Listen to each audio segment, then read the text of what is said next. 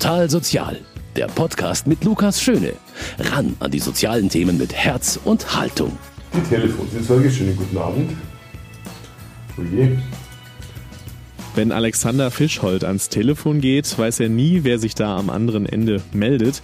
Und vor allem weiß er auch nicht, worüber derjenige sprechen möchte. Fischhold ist nämlich Leiter der Telefonseelsorge des Erzbistums München und Freising. Da kann jeder anrufen, der sich in einer Krise befindet. Also das sind wirklich die unterschiedlichsten Themen, die dabei auf den Tisch kommen. Menschen, die über ihren Glauben bzw. auch ihre Glaubenszweifel sprechen wollen. Menschen, die einfach nur einen Gesprächspartner suchen. Aber die Telefonseelsorger um Alexander Fischhold kommen auch mit wirklich schweren Schicksalen in Berührung. Wie sie damit umgehen und welche Themen genau es sind, mit denen die Leute bei der Telefonseelsorge anrufen, das erfahren Sie gleich bei Total Sozial. Dafür habe ich Alexander Fischhold mal bei einer Nachtschicht begleitet. Denn Gespräche in der Nacht, das ist nochmal eine ganz besondere Herausforderung. Herzlich willkommen zu Total Sozial. Die Telefonseelsorge, schönen guten Abend. So begrüßt Alexander Fischhold die Menschen, die ihn bei der Telefonseelsorge anrufen. Fischhold leitet die Seelsorge, ist aber auch selber am Telefon im Einsatz, zum Beispiel auch in der Nacht. Denn die Telefonseelsorge ist sieben Tage die Woche, 24 Stunden erreichbar für alle Arten von Problemen, Sorgen und Krisen. Und genau in so einer Nachtschicht, da durfte ich mal dabei sein. Bevor ich also gleich im Studio ausführlicher mit Herrn Fischhold über die Telefonseelsorge spreche, möchte ich die Beobachtungen aus dieser Nacht natürlich mal gerne gerne mit Ihnen teilen. Der Wind soll kommen, Sturm. Mhm. Haben Sie gerade die Nachrichten gehört oder gesehen, oder? 59. Ja, aber das ist ja eher ein, ein guter Wind, das ist ja noch gar kein Sturm, oder? Ja, eben, schaut. Es ist Sonntag. Um 23 Uhr beginnt für Alexander Fischold die Nacht. Und direkt kommt der erste Anruf. Der Wetterbericht hat beim Anrufer eine große Unruhe ausgelöst. Entspannt sitzt Fischold im Schreibtischstuhl. Sein Platz in der Seelsorge sieht eigentlich aus wie ein ganz normales Büro. Mit ruhiger Stimme versucht er den Mann zu beruhigen. Dafür sucht er ihm auch gerne nochmal den Wetterbericht heraus. Soll ich nochmal schauen? Das entscheide ich mal. Wetter online am besten, gell? Irgendwie sowas. Also wie Sie es gesagt haben, ne? so 55 bis, bis maximal 60 Stundenkilometer. Der wahre Grund des Anrufs liegt aber tiefer. Das spürt Alexander Fischold sofort und versucht dem auf den Grund zu gehen. Aber darüber wollten wir ja eigentlich gar nicht reden, oder? Mhm. mhm. Was tat ihr denn jetzt gut, um ein bisschen runterzukommen, weil wahrscheinlich wollen sie auch schlafen jetzt dann, oder, oder machen sie sowas nicht? Der Mann ist ein gutes Beispiel für die Menschen, die bei der Telefonseelsorge anrufen. Bei ihm kommen mehrere Schwierigkeiten zusammen. Er hat psychische Probleme, fühlt sich einsam und dann kommt auch noch das Lebensumfeld dazu. Er ist arm und überfordert mit seinem Haus. Zum Beispiel hat er keine Heizung mehr. Fischold hält all das in einem Protokoll fest für die Statistik. Ansonsten ist das Gespräch natürlich völlig anonym. Müssen Sie mal zum Sozialamt oder was? Nein. Mhm. Oh mein. Und haben Sie jemanden, der Ihnen hilft dabei? Das kriegen Sie normalerweise schon auf zwei. Fischold schafft es, den Mann zu beruhigen. Bei der Telefonseelsorge geht es generell darum, gut zuzuhören, gut zuzureden und während so einer Nachtschicht auch dafür zu sorgen, dass die Anrufer Schlaf finden. Schwieriger wird das beim nächsten Fall. Er wird dem Telefonseelsorger in dieser Nacht noch häufiger begegnen. Das erste Gespräch dauert fast eine Stunde, sehr lang für ein Telefonat in der Nacht. Um wen machen Sie sich Sorgen? Um sich, oder? Um sich selber. Das ist doch gut. Naja, klar, aber wenn, sie irgendwo auf den Zug gehen, dann wird es keinen Honig schlecken. Das ist ja auch klar. Aber das haben sie ja wahrscheinlich auch schon öfter gemacht. Vermute ich mal. Oder? Der Mann ist alkoholkrank. Bei jedem Anruf wird er betrunkener. Er äußert die Angst, dass er vielleicht zwangseingewiesen werden muss. So richtig erklären, was sein Problem ist, kann er nicht mehr. Es wird deutlich, dass er nicht mehr weiter weiß. Aber Fischhold redet ihm gut zu. Ich wünsche Ihnen, dass Sie noch noch einen Weg rausfinden, auch wenn es vielleicht noch ein paar Runden braucht. Alles Gute. nehmen Sie das mit in die Nacht heute. Wiederhören. Tschüss. Der Mann ruft immer wieder an. Irgendwann muss Fischhold ihn sperren. Er kann ihm heute einfach nicht mehr helfen und es muss auch gewährleistet sein, dass die Leitung für andere frei bleibt. Also das, was sich halt darstellt nachts, finde ich, ist so ein Stück das Ergebnis dessen, dass er am Tag seine Themen nicht angeht. Und, und den Teil braucht es halt auch. Ne, so. Und da mag ich das nicht unterstützen und zu sagen, ja, dann telefonieren wir halt jede Nacht mit dir, weil damit, damit wird es nicht leichter, am Tag was zu machen. Und so geht die Nacht weiter. Ich würde Ihnen vorschlagen, dass Sie ins Bett gehen. Gegen drei ruft ein Mann an, der erzählt, dass er vor einigen Jahren seinen Sohn angefasst habe. Fischold empfiehlt ihm die Organisation Kein Opfer werden, die auf solche Fälle spezialisiert ist. Doch der Mann verstrickt sich in Widersprüche. Ein Fake. Auch mit sowas kommt die Telefonseelsorge in Berührung. Und dann gibt's natürlich auch noch die vielen Anrufe, bei denen einfach aufgelegt wird. Gerade nachts irgendwelche Männer, die gerne irgendwie mit Frauen sprechen möchten, um dann irgendwie ihre Sexthemen da zu platzieren. Mhm. Das werden wir jetzt mal öfter haben. Die kommt jetzt immer, die oder der kommt jetzt immer wieder bei mir raus. Alles in allem zeigt sich, ein dickes Fell brauchen die Mitarbeiter bei der Telefonseelsorge auf jeden Fall. Um 7 Uhr endet die Nacht für Alexander Fischold. Die Ablösung kommt. Denn in der Telefonseelsorge gibt es keine Pause. Weil so eine Nachtschicht dann sicher schon sehr anstrengend ist und die Anrufer dann auch selbstverständlich Vorrang haben in so einer Nacht, haben Herr Fischold und ich uns verabredet, uns im Nachhinein nochmal ein bisschen ausgeruht im Studio zu treffen und zu unterhalten. Ich grüße Sie, Herr Fischold. Herzliches Grüß Gott. Herr Fischold, wir haben ja gerade gehört, Nachtschicht. Was ist denn eigentlich so das Besondere bei den Gesprächen in, in der Nacht? Die Nachtschicht unterscheidet sich zum Tag natürlich schon durch ganz viele Sachen. Also zum einen ist es so, dass, dass nachts natürlich einfach viel weniger Beratungsstellen erreichbar sind. Wenn ich tagsüber zwischen 9 und 17 Uhr oder 9 und 16 Uhr ein Thema habe, dann kann ich zu, jetzt gerade in München, wahrscheinlich zu 2000 verschiedenen Beratungsstellen gehen. Und nachts dünnt sich schon sehr aus. Da gibt's die Suchthotline noch, da gibt's die Polizei und den Feuerwehrrettungsdienst, aber dann ist es schon dünn und ähm, das ist, glaube ich, schon ein Problem von uns, dass wir einfach rund um die Uhr da sind und dass wir einfach uns nachts auch für Menschen, besonders die jetzt wirklich akut in der Krise sind, zur Verfügung stellen. Ähm, ich habe ja an dem, an dem Abend auch gesehen, dass Sie dann natürlich nicht alleine diesen Dienst äh, gemacht haben. Sie arbeiten ja auch zum Beispiel mit den evangelischen Kollegen zusammen. Wie läuft das da genau ab? Also wir beraten ja bundesweit unter einheitlichen Nummern. Da gibt es zwei Nummern, eine katholische, eine evangelische. Ich sage die vielleicht auch mal an der Stelle. 0800 ja, 111 0111 sind die evangelischen Kollegen, 0800 111 0222 sind die katholischen Kollegen. Äh, wobei wir im Netzwerk arbeiten. Das heißt, wenn bei den evangelischen Kollegen besetzt ist, leiten die zu uns über und wenn bei uns besetzt ist, leiten wir zu den evangelischen Kollegen über, weil uns wichtig ist, dass jemand erreichbar ist und die Konfession da wirklich keine Rolle spielt, also gerade in der Nacht.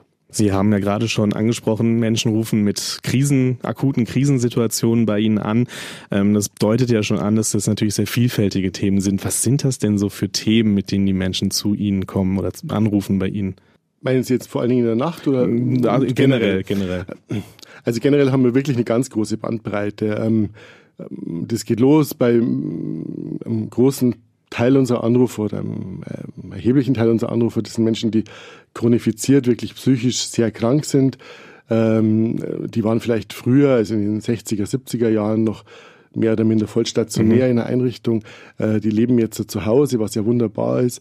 Ähm, und trotzdem vereinsamen die oft sehr. Und da sind wir sicherlich so jemand äh, oder eine Institution, die die Menschen begleitet durchs Leben. Das heißt, wir haben wirklich einige Anrufer, die einmal am Tag oder manche auch zweimal am Tag anrufen äh, und dann auch nur ein ganz kurzes Gespräch brauchen im Sinne so einer Lebensbegleitung. Die machen das Tag für Tag, Jahr für Jahr ähm, und bauen uns einfach ein Stück ein in ihren Alltag. Und äh, für die ist es oft zum Beispiel wichtig zu sagen, ich habe es geschafft, heute früh aufzustehen, trotz mhm. meiner Depression, trotzdem es mir so schlecht geht. Ich habe es geschafft, aufzustehen äh, und ich melde mich jetzt und sage Guten Morgen und es ist schön, wenn jemand zu mir Guten Morgen sagt. Mhm. Das, das glaube ich Ihnen gerne bei, bei diesen Themen, die, die da auf den Tisch kommen. Ähm, Sie haben ja gerade schon angedeutet, äh, meinen Sie jetzt tags oder nachts? Ähm, wie ist, was ist denn das Spezielle an den Themen in der Nacht? Also nachts rufen natürlich auch Menschen mit allen möglichen Anliegen mhm. an. Äh, wir verstehen uns halt nachts also mehr nochmal als Krisendienst als tagsüber. Tagsüber machen wir einfach auch viel diese Begleitung, wo, wo es auch wirklich darum geht, Menschen durchs Leben zu begleiten. Ähm, nachts sind wir auch weniger. Wir arbeiten ja mit Ehrenamtlichen hauptsächlich ähm, und möchten die Leitung freihalten für Menschen, die wirklich gerade akut äh, in der Krise was in der Krise sind. Ähm, und Mai, da ist es also angefangen, wenn ich jetzt an unsere letzte Nachtschicht denke, die wir gemeinsam hatten, mhm. von Menschen, die in einer akuten Angstsituation sind, äh, also da auch eine Krankheitsthematik haben und gerade ein Stück äh, Begleitung brauchen, um sich ein bisschen runter zu regulieren und die, um die Angst in den Griff zu kriegen. Ähm, Menschen, die am Leben verzweifeln, ähm, dann oft alkoholisiert sind. Ähm, Menschen, die möglicherweise plötzlich die Einsamkeit nicht mehr aushalten in der Nacht. Also in der ganzen Bandbreite letztendlich. Ja. Äh, mein Eindruck war, dass, dass es erstmal auch vor allem ums Zuhören geht. Ähm, also dass sie jetzt nicht am Anfang gar nicht viel selbst reden, sondern den Anrufenden erst selbst reden lassen. Was ist denn so ihre, ihre generelle Herangehensweise bei der Telefonseelsorge? Also was die Telefonseelsorge schon ausmacht, denke ich, ist, dass wir ja gar nicht so viele Ratschläge geben wollen oder bestenfalls gar keine Ratschläge geben wollen, sondern dass wir erstmal den Menschen einen Raum geben wollen, wie sie es genau beobachtet haben, zuzuhören und äh, gehört zu werden. Ne? Das ist einfach ein hohes Gut und ähm, um, um erstmal auch ein Stück einen Eindruck zu gewinnen, um was geht's momentan. Ähm, und dann natürlich schon mit ins Gespräch einzusteigen und das Gesprächsstück zu fokussieren und zu sagen, also bei all den Themen, die ja die Anrufer oft mitbringen, das ist ja oft ein ganzer Blumenstrauß zu sagen, und was ist jetzt gerade akut, das, das, das, was am meisten drückt und was, was man vielleicht jetzt, heute, heute Nacht um zwei Uhr in dieser Stunde, in dieser halben Stunde uns anschauen wollen. Aber ähm, generell geht's oft ums Zuhören und um zu, ums Sortieren und und zu schauen, was ist momentan wirklich das, wo es brennt, ja. Haben Sie oder wissen Sie eigentlich, wie die Menschen auf Sie kommen? Also wie, wie die auf die Nummer kommen, wie die einfach äh, auf die Idee kommen, ich rufe jetzt die Telefonseelsorge an. Gibt es da irgendwie bestimmte Wege, wie die zu Ihnen finden oder wie ist das? Ah, das ist ganz mannigfaltig. Also mhm. ich glaube, wir hängen in wahrscheinlich 90 Prozent der, der, Kirchen jetzt in der Diözese mit einem Plakat drinnen, wobei ich glaube, da kommen gar nicht die meisten Anrufe. Ähm, wenn Sie die Süddeutsche aufschlagen, da gibt es jeden Tag so eine mhm. Rubrik mit Notrufnummern, da stehen wir mit drinnen. Okay. Ähm, dann in den, in den äh, psychiatrischen Kliniken jetzt des Bezirks Oberbayern, ähm, da hängt in jedem Wartebereich äh, ein Plakat und, und, ein Hinweis auf unsere Nummer. Ganz viel, also wir merken es ein, im Sommer zum Beispiel im August, wenn viele Psychotherapeuten im Urlaub sind, dann, dann geben die den Anruf von unserer Nummer und sagen, ja, wenn es schlimm ist, dann ruf uns da an und dann, äh, dann können sie sprechen. Ja, also ähm, ist ein ganz spannendes Phänomen, äh, auch kirchlich zu beobachten, ja, weil wenn sie im Sommer, im August beim Psychotherapeuten anrufen, dann hat der unsere Nummer an. Ähm, auf dem Anrufbeantworter als Ansage, wenn Sie in der katholischen Pfarrei anrufen, ähm, dann heißt es, wir sind halt nicht erreichbar momentan. Mhm. Also da haben wir auch noch ein bisschen Nachholbedarf. Okay. Ähm, vielleicht ähm, noch eine persönliche Frage, ähm, was ich mich dann in der Nacht auch gefragt habe. Mir kam es so vor tatsächlich, dass sie ähm, sehr authentisch gesprochen haben. Also jetzt nicht wirklich sich verstellt haben, auch vor allem kein falsches Mitleid irgendwie geheuchelt haben. Ist Ihnen das besonders wichtig, dieses authentisch sein und wirklich den Menschen so begegnen, wie Sie einen Menschen auf der Straße auch begegnen? Ob man das auf der Straße immer so gelingt, ja, weiß klar. ich gar nicht. Aber ähm, also was ich glaube, verstanden zu haben, ist, dass die Menschen, die bei uns anrufen, bei all der Virtualität, und, und das ist ja also keine echte Begegnung im Sinne, dass wir uns anfassen mhm. könnten und uns sehen, aber was sich die Menschen wünschen, ist tatsächlich Kontakt und zwar einen authentischen Kontakt. Und das ist nicht immer ganz angenehm auch. Ich bin auch manchmal unbequem, das haben Sie auch gemerkt in der ja. Nacht und, und, und begrenzt die Zeit oder vertag was auf mhm. den Tag. Aber was ich, was ich anbiete, ist mich mit meiner ganzen Person und ähm, also als wirkliche Begegnung letztendlich. Und das ist mir schon wichtig, dass äh, wenn mich was nervt oder wenn ähm, wenn ich wenn ich irgendwie einen Unmut krieg, ähm, dass ich das auch mitteile. Ja? Und das heißt ja nicht, dass ich das Gespräch abbreche, aber dass es eine Chance gibt, dass wir zwei wirklich in Kontakt gehen. Und ähm, ich glaube, das ist eine Erfahrung jetzt gerade für Menschen, die die psychisch krank sind und das sind ja viele von unseren Anrufern, die die oft nicht machen, diese Erfahrung, weil die, denen wir Bemitleid begegnet oder ausgewichen oder was auch immer. Und bei mir gibt's Kontakt, wirklichen Kontakt, ja. Wie sind Sie persönlich denn eigentlich zur Telefonseelsorge gekommen? Also das war, also ich kannte natürlich die Telefonseelsorge auch, mhm. wie die meisten ihrer Hörer wahrscheinlich und wusste, dass es die gibt. Ich hatte überhaupt kein Bild dazu. Ähm, und ich war damals bei der Münchner Insel äh, in der Krisenberatung äh, tätig und habe eine neue Aufgabe gesucht und mir hat die angesprochen, weil diese Arbeit mit Ehrenamtlichen mir schön vorstellte und, und dachte, naja, also wirklich in die Beratung zu gehen, ist ein hohes Gut und ja, so, so kam das. Ich habe mich beworben auf eine Stelle, von mhm. der ich gar nicht so genau wusste, was mich da letztendlich erwartet. Ähm, und mittlerweile bin ich ja im neunten Jahr dabei, ja. Sie haben die Ehrenamtlichen angesprochen, da kommen wir gleich dann auch noch dazu. Vorher noch so eine, ja, vielleicht typische Frage, die Sie vielleicht auch häufiger gestellt bekommen. Ähm, ich habe ja auch an dem Abend oder in der Nacht selbst mitbekommen, dass es ja auch teilweise wirklich sehr schwere Schicksale sind und habe ja auch selber ein bisschen mitgehört, mithören dürfen. Und äh, ich finde, wenn man so die, die Stimme auch so ganz nah am Ohr hat und der dann erzählt, dann trifft einen das wirklich sehr. Ähm, wie gehen Sie damit um, dass Sie das nicht mit nach Hause nehmen, dann, wenn Sie morgens nach Hause gehen? Ich glaube, das sind so verschiedene Bausteine und ich kann gar nicht sagen, welche am meisten wirkt oder mhm. es ist vielleicht auch manchmal ein bisschen unterschiedlich, aber also ein Teil ist das, dass wir ja schon ein kurzes ähm, Stichwortprotokoll schreiben von dem, was wir gemacht haben, einfach um sich von der Seele zu schreiben. Wir dokumentieren das ja nicht lange, sondern äh, wir vernichten das dann auch wieder, aber also das ist so ein Schritt, um es auch abzuschließen, das, mhm. das Gespräch jetzt gerade. Ähm, ein anderer Teil ist, dass wir sowohl Ehrenamtliche als auch Hauptamtliche ganz regelmäßig Supervision haben, wo wir auch schwere Gespräche einbringen können und, und unter fachliche Begleitung einfach einmal mehr anschauen können. Ähm, und ich glaube, ein wichtiger Punkt ist, dass, das fragen uns auch oft viele Leute, wenn die ehrenamtlich werden wollen, kann ich das dann von zu Hause machen? Und wir sagen, nee, das geht eben nicht, weil ähm, man kommt da ins Büro der Telefonseelsorge und äh, macht es dort und lässt es auch dort. Und ich glaube, das ist der allermeiste Schutz letztendlich, dass wir eben die Sachen nicht zu Hause im Wohnzimmer oder im Arbeitszimmer oder wo auch immer führen, sondern also an der Stelle, wo dann auch Kollegen sind, wo man nach einem schwierigen Gespräch in der Regel ja hingehen kann und sagen mhm. kann, wie, es war gerade irgendwie schwierig, ich bin da gehangen oder was auch immer. Ähm, und wo ich dann am Ende einer Schicht mir noch einen Kaffee nehme und den Computer ausmache und, und auch gut heimgehen kann. Und auch der Weg von, von der Dienststelle dann zu Hause hat eine reinigende Wirkung. Da begegne ich wieder anderen Leuten und das ist gut. Gut zum Runterkommen dann, ja. Ähm, Sie haben die Ehrenamtlichen angesprochen. Wie bereiten Sie die auf diesen Job vor? Weil, wie gesagt, ja auch wirklich dann mit schweren Schicksalen kommt man in Berührung. Wie sieht es aus, diese Vorbereitung der Ehrenamtlichen dann? Also wir bilden jedes Jahr Ehrenamtliche aus und die Ausbildung dauert erstmal ein Jahr. Ähm, dem vorausgeht einfach ein ganz ausführlicher Auswahlprozess, wo die sich informieren über unsere Arbeit und ähm, wo wir uns informieren ein Stück über, über deren Leben und, und, und was die selber schon so an Krisen auch durchgemacht haben, wie die damit umgehen. Ähm, und dann müssen wir uns füreinander entscheiden, also die sich und wir, wir für sie. Und wir gehen dann immer mit so 14, 20 Leuten auf den Kurs los und das ist eine Ausbildung, die hat so verschiedene Aspekte. Ähm, geht eben, wie gesagt, ein Jahr, ein Wochenende im, in etwa im Jahr, äh, ein Wochenende im Monat ist es normalerweise. Da gibt's viele Bereiche, die die Selbsterfahrung angehen, wo man einfach aufs eigene Leben nochmal schaut. Dann gibt's einen großen Block natürlich Gesprächsführung am mhm. Telefon, das ist natürlich wichtig. Ähm, und dann geht's natürlich auch noch drum, also Fachthemen zu lernen, wie geht man mit Sucht um, wie geht man mit gewissen Menschen mit psychiatrischen Krankheitsbildern um und so weiter. Wie, was mache ich, wenn ich einen Anrufer habe, der suizidal ist, akut suizidal ist? Ähm, so. Und, und da parallel dazu gibt es einfach eine ausführliche Einführung in den praktischen Dienst. Das heißt, die gehen mit ans Telefon, mit erfahrenen Telefonseelsorgerinnen. Okay. Und ähm, wechseln sich ab in den Gesprächen, mhm. man bespricht die Gespräche nach. Und weil Sie vorher gefragt haben, na, was, was schützt einfach auch, ähm, ich glaube schon, dass eine gute Ausbildung schützt, dass man zu viel mit nach Hause nimmt, weil man es einfach auch ein Stück einordnen kann und sich dann auch sicher fühlt in dem, was man tut.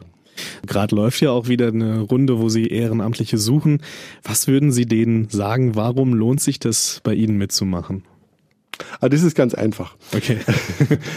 Ähm, also erstens macht es viel Arbeit, das ist, was man sich überlegen muss, aber also ich glaube, es sind zwei Aspekte, die, die vielen unserer Mitarbeiter wichtig sind. Der eine Aspekt ist, und ich glaube, das ist der wichtigste, dass ich wirklich eine Chance habe, sowohl in der Ausbildung, aber auch in dem Dienst, weil wir haben ja dann auch ganz viel Fortbildungen und Supervision, einfach eine Chance habe, mich als Person nochmal weiterzuentwickeln. Zu entwickeln. Das ist wirklich eine Wahnsinnschance auf Persönlichkeitsentwicklung. Ich glaube, das ist das, was die allermeisten da schätzen und einfach auch gute fachliche Inputs zu kriegen, aber einfach zu wachsen weiterhin. Das ist der eine Teil und der andere Teil, weil wir sind so eine verschworene Gemeinschaft an den drei Dienststellen, in München sehr groß, in Mühldorf noch ganz klein, aber ähm, wo es einfach wirklich eine starke Gemeinschaft gibt, wo es eine Zugehörigkeit gibt, wo es auch ein spirituelles Leben gibt, ähm, wo man so gemeinsam durchs Jahr geht. Und ähm, das ist ja also kein 9-to-5-Job, sondern wir begegnen uns ja auch nachts um drei äh, in Zuständen, wo man äh, also normalerweise einem Kollegen lieber nicht begegnen möchte. Ne? Irgendwie so. Und, ähm, und das schweißt schon sehr zusammen. Und also die meisten unserer Ehrenamtlichen, die bleiben viele, viele Jahre. Ja.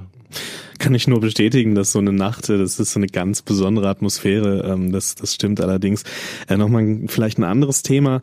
Sie sind ja die Telefonseelsorge des, des Erzbistums. Ähm, warum ist es so wichtig, dass die Kirche auch so ein Angebot hat? Was für ein Menschenbild steht dahinter? Mhm.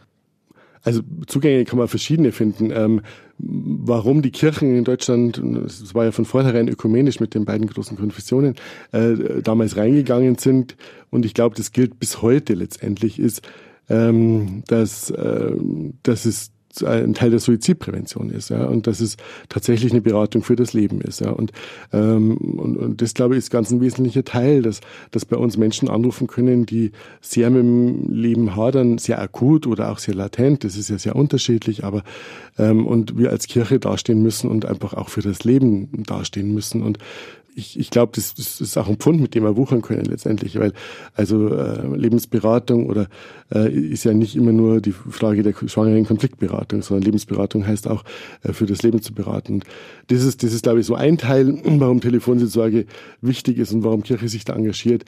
Und der andere Teil, finde ich, ist der, dass ähm, also wir, wir damit Menschen erreichen, die die wirklich in großer Not sind. Also die fallen aus allen Bezügen rein. Die, diese Menschen, die also gerade die wir langfristig begleiten, die, die sind in keinem Verein, die sind in keiner Pfarrgemeinde mehr angebunden, weil das immer den Rahmen sprengt und ähm, die sind in einer hohen Einsamkeit und, und dass Kirche, also in einem ganz diakonischen Verständnis, da rausgeht und sich da zur Verfügung stellt, das halte ich für sehr, sehr richtig.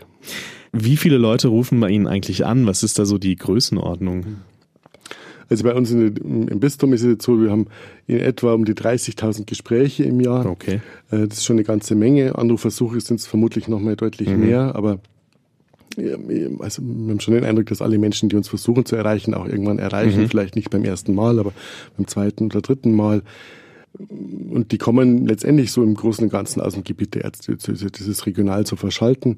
Ähm, das heißt, man hat so am Tag um die 100 Gespräche an den drei Dienststellen, die ja sehr unterschiedlich lang sind, von zehn Minuten bis zu einer Stunde, mhm. bis zu zwei Stunden kann es ja auch mal dauern. Ähm, genau. Wir haben ja jetzt so die dunkle Jahreszeit, es ist Herbst, ähm, der Winter steht vor der Tür. Merken Sie das eigentlich auch in der Seelsorge, dass das Thema ist bei den Menschen, dass dann so, ja, man hört ja immer von Herbst-Winter-Depressionen, dass das vermehrt aufkommt bei Ihnen?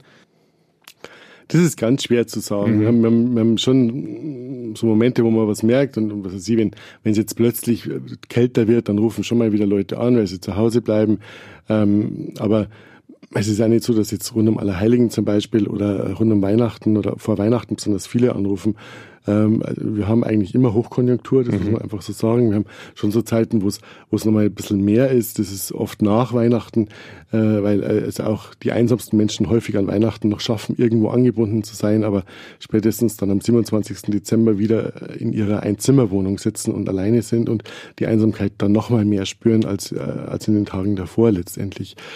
Ähm, ja. Mhm.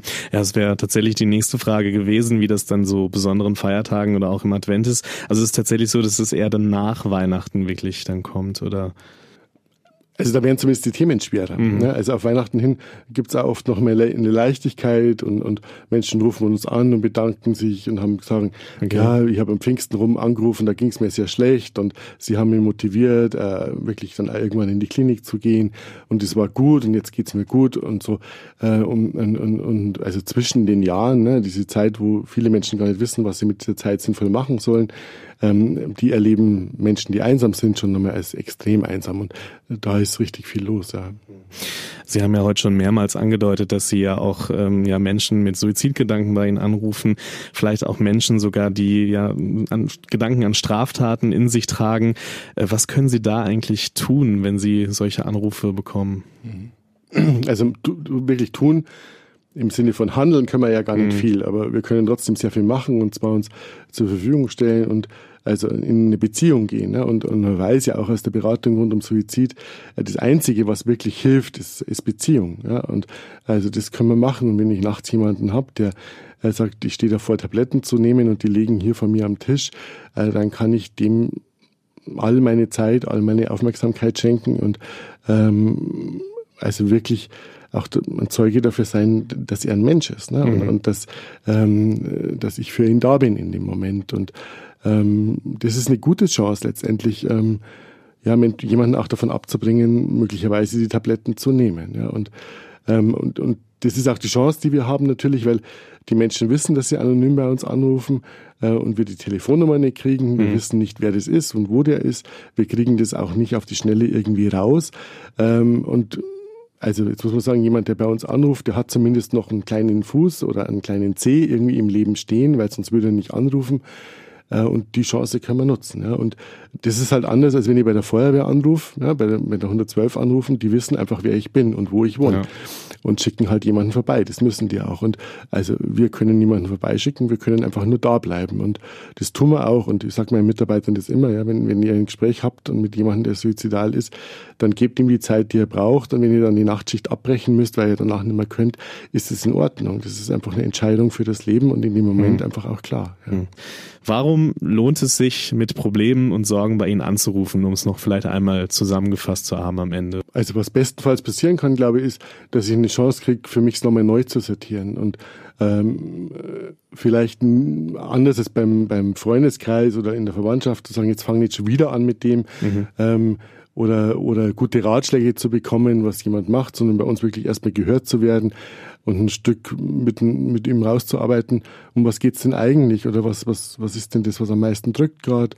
Ähm, aber ich glaube, es geht gar nicht um Lösungen. Ne? Es geht wirklich mhm. um gehört zu werden und um ernst genommen zu werden. Und das, glaube ich, machen wir ganz viel. Herr Fischold, ich bedanke mich für das Gespräch. Gerne. Auch Ihnen, liebe Hörerinnen und Hörer, danke ich natürlich, dass Sie eingeschaltet haben. Mein Name ist Lukas Schöne und ich sage auf Wiederhören. Total Sozial, ein Podcast vom katholischen Medienhaus St. Michaelsbund, produziert vom Münchner Kirchenradio.